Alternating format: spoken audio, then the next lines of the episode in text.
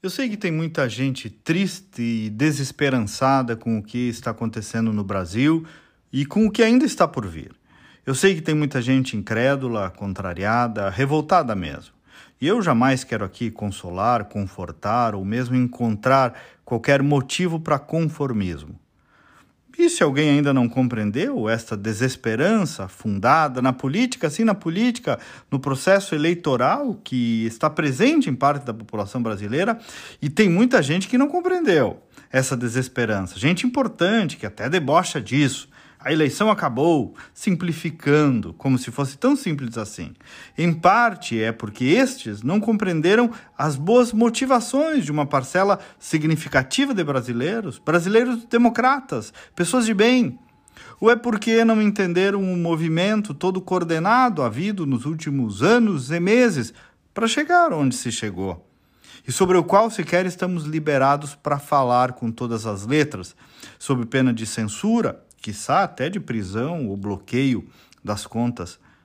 Vejam vocês, em pleno 2022 é assim que nós estamos.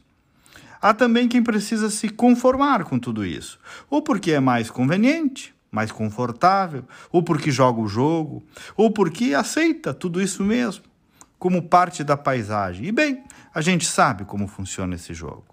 Sim, é um choro de perdedor que está ocorrendo. Não tenha dúvida disso. E é plausível que uma parte do país chore por tudo isso. Nem tanto pela derrota do Bolsonaro, mas pela posse do Lula e tudo o que ela significa, inclusive do ponto de vista de sinalização moral. Muitos me escrevem, me perguntam, me questionam: o que, que vai acontecer? Por que, que tu não tem falado nisso? Gente, e lá vou eu saber e eu lá tenho informações suficientes para dizer alguma coisa que acresça a você que está me ouvindo?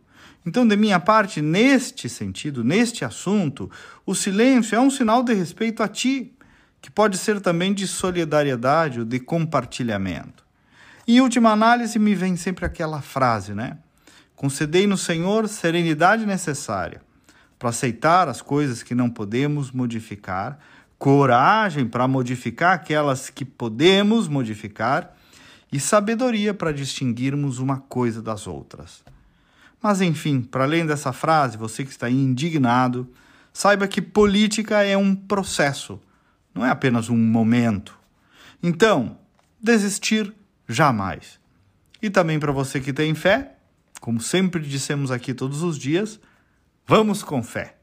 Me procura nas redes sociais, Kleber Benvenu, com GNU no final. Até amanhã e vamos com fé.